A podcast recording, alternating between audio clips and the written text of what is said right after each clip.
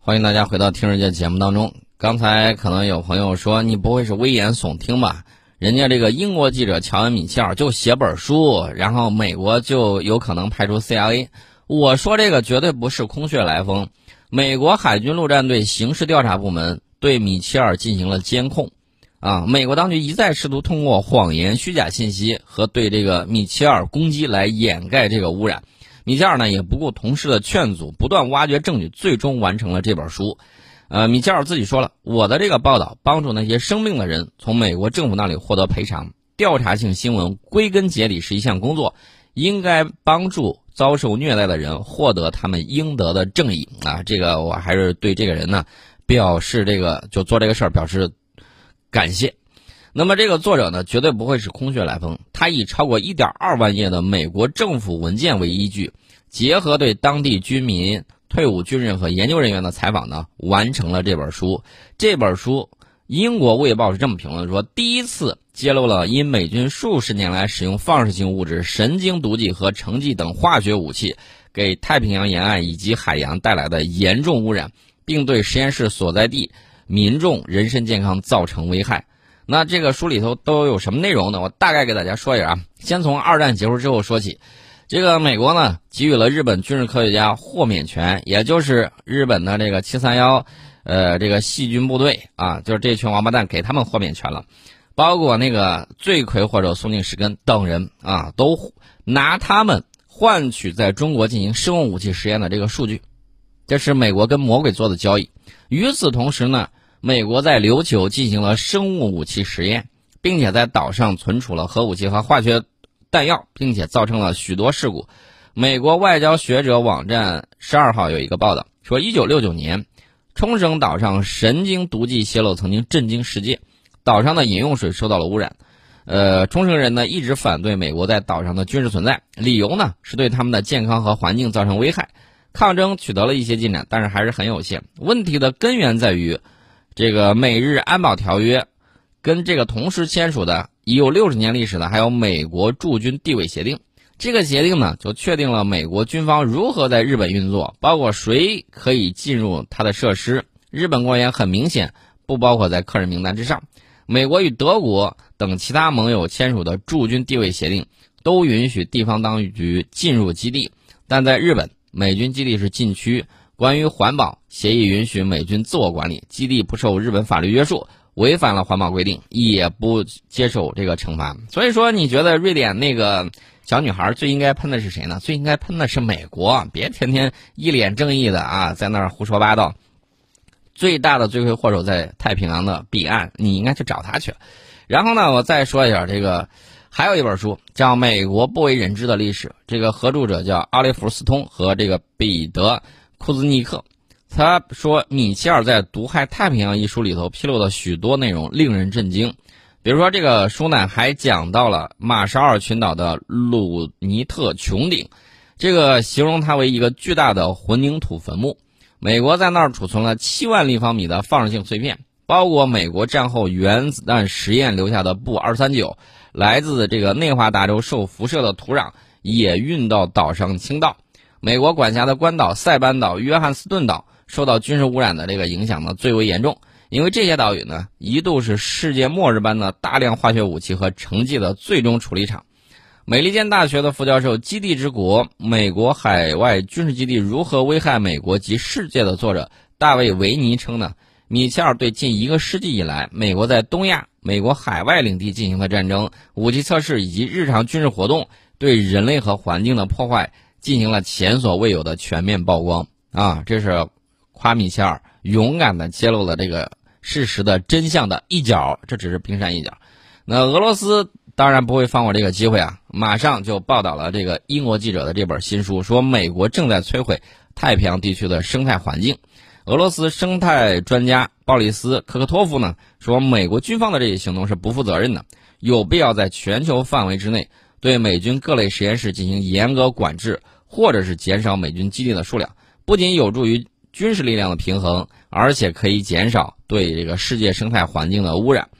呃，所以说呢，中国外交部发言人多次敦促美方应该给国际社会一个交代，那些受美军造成的污染毒害的太平洋岛国人民的境况也让人感到愤怒，并且指出，美国作为世界上唯一拥有化学武器库存的国家，多次推迟化武销毁时间，消极的履行自身义务，成为成为建立无化武国呃无化武世界的最大障碍啊！这是我们对美方的这个评论。另外呢，这个有关美军实验室的报道呢，还曾经引发过朝鲜半岛的恐慌啊。韩国统一新闻今年春天也曾经报道过，说驻韩美军在首尔的龙山、釜山、群山和平泽四个美军基地设立了四所炭疽杆菌这个生化武器实验室。你你闲着没事儿你把这东西那么致命存到人家那儿干什么呢？大家还记得前几年美国上下闹得沸沸扬扬啊，特别恐慌的那个。炭疽邮寄炭疽那个那那个事儿吧，跟恐怖袭击是一模一样的。那所以说呢，这个东西一般人谁能弄得到？美军实验室里头有。你要碰上个疯子，然后把这个东西给四处乱寄邮寄，你想想这个东西泄露的风险有多大？那么作为禁止生化武器，就是禁止生物武器条公约的这个缔约国，美国你签了这个公约，你就有义务不发展、不生产、不储存。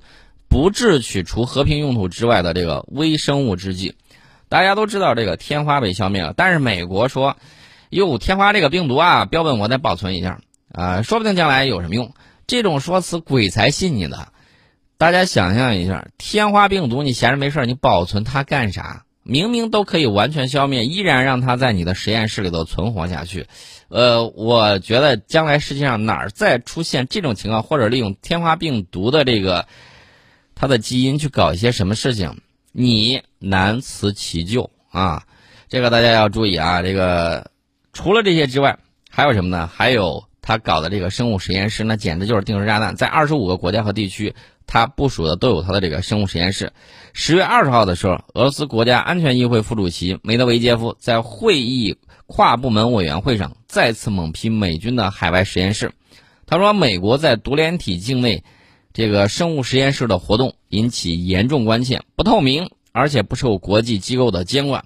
他说，许多国家，首先是美国在位于原苏联国家的生物实验室中的研究活动引起严重关切。美国正试图在全世界范围之内推广。我听说，这个美国原来还研制什么呢？试图研制针对这个水稻的一些啊东西，专门针对水稻的。你想想，它是干什么用？水稻这些地区，最起码越南有啊，南中国也有。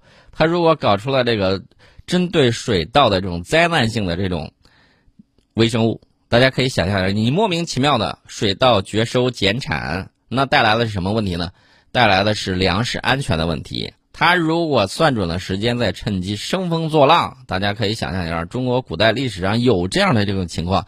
先把口粮给买光了，然后再进等到粮荒的时候，等到灾害的时候再进行攻击，不战而屈人之兵。这种事儿他在越南可是干过的啊，可是干过的那个成绩造成了多少这种畸形啊？这个大家都看到了。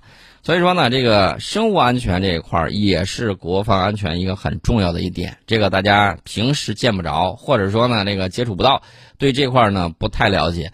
这个地方呢，我要提醒大家，对生物安全也要高度的关注。那所以说呢，我建议这个俄罗斯一看，如果出现这种情况的话，既然这么不透明、不那个什么，实在不行，发现有危险，不行就考虑一下先发制人，把他那些生物实验室给他干掉啊，然后呢进去仔细调查一下，到底他在那儿做了什么。俄罗斯卫星通讯社今年上半年的时候发表了一篇题为《美国生物实验室为何要设在中亚和高加索》的这个文章，里面就说了，这个俄罗斯外长拉夫罗夫在集体安全条约国外长会议上表示，美国在世界各地进行生物武器实验活动，其中包括我们周边的国家。俄方担心的是什么呢？美国在境外的实验室可能会产生致命的病原体。美国在包括中东、非洲、东南亚以及原苏联二十五个国家和地区设有许多生物实验室。那其中有一些实验室所在地曾经爆发过大规模的传染病。其中，美国在格鲁吉亚鲁加尔生物实验室的活动与美国应承担的义务是相抵触的。美国呃，这个俄罗斯国防部呢也指出，俄罗斯对美国国防部在世界各地，包括在俄罗斯周边的军事生物活动提出严重的疑问。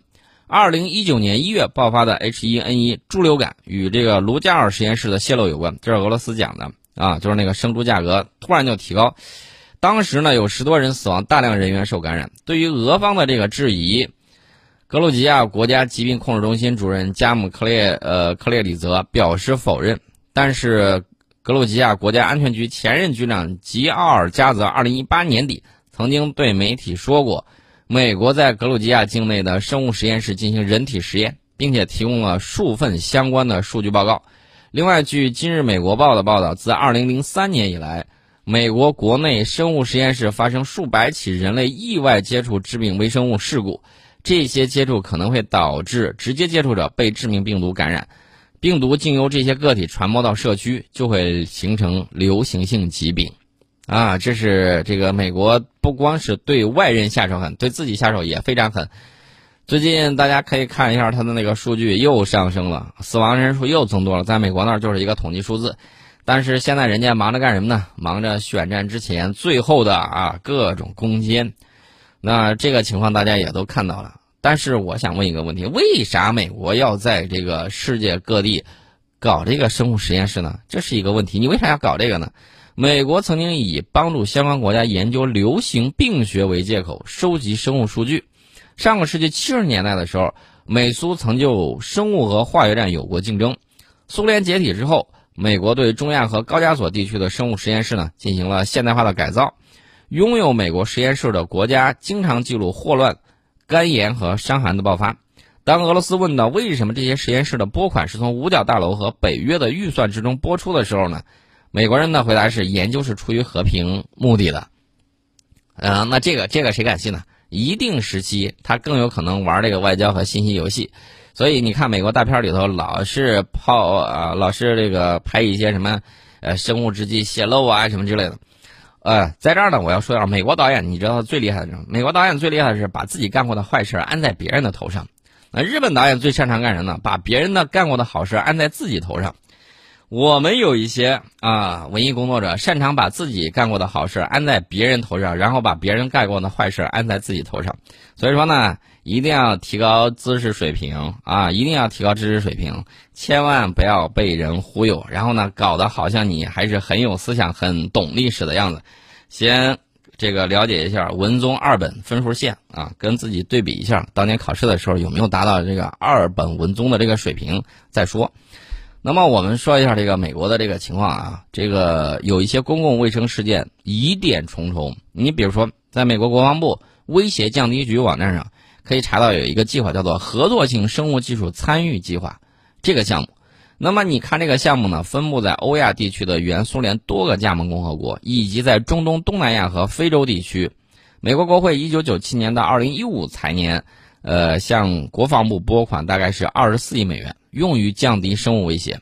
根据美国国会研究服务局的统计，其中合作性生物技术参与计划的资金高达二十一亿美元。我们都知道，这个基因呢是很重要的，基因也是一种资源啊！你千万不要被别人就轻而易举的把你的很多东西给收集走了。这个时候呢，基因武器也是很厉害的，只针对特定人群有这种情况，所以大家还是应该好好考虑一下。他到底搞这些东西是干什么？我们先进一下广告，广告之后呢，我们跟大家接着聊。欢迎大家回到《听日见》节目当中，我们给大家举一个例子啊。美国在乌克兰有十六个生物实验室，你认为他是跑去送温暖的吗？肯定不是。乌克兰反对党反对派平台啊，为了生活，这个主席维克多·梅德韦丘克今年五月在电视访谈节目里面透露说，这些实验室。不仅是美国的细菌实验室，也是军事实验室，并称相关协议是由时任总统的优先科在2005年同美方签署的。根据乌克兰《每周镜报》的报道，2018年11月，2008年的十2018年的十一月啊，美国国防部威胁降低局与乌方合作的这个实验室，他向那儿投资了是九千万美元，用于现代化改造。相关的改造工作呢，在去年的四月份完成。那么，由于担心安全隐患，乌哈卡尔夫呃，就是乌乌哈尔科夫州梅列法是六千名民众呢联名要求政府公开设在当地的美军实验室的信息，但是最终不了了之。乌克兰的《两千报》二零一三年的时候曾经有过这个报道。尽管缺乏直接证据，乌克兰的学者有良心的学者还是罗列出了一些疑点重重的公共卫生事件。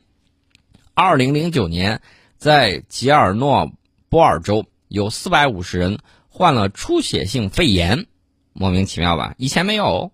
二零一四年，乌克兰部分地区出现了霍乱。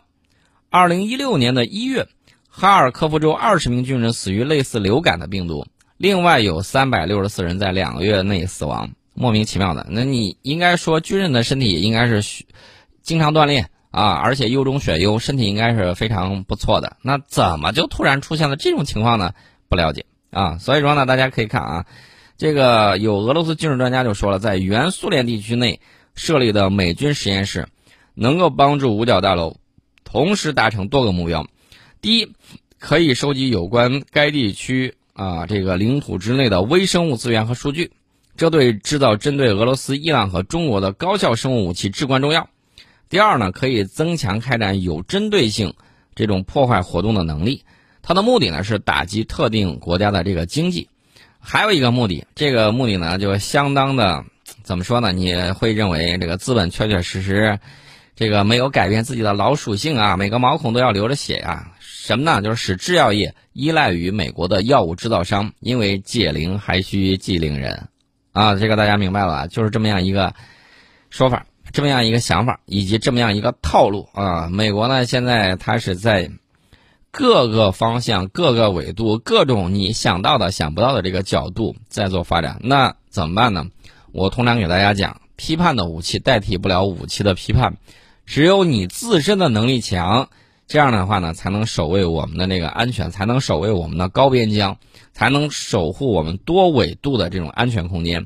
大家不要忘了，这个自从美国总统啊上任以来断了有一些公知的狗粮之后，大家会发现我们网上有一些造谣的啊，这几年相当的怎么说呢？相当的不活跃了。为什么呢？拨款没了啊，他发现没有成效，然后呢，这个舆论战他打的相对来说就会少。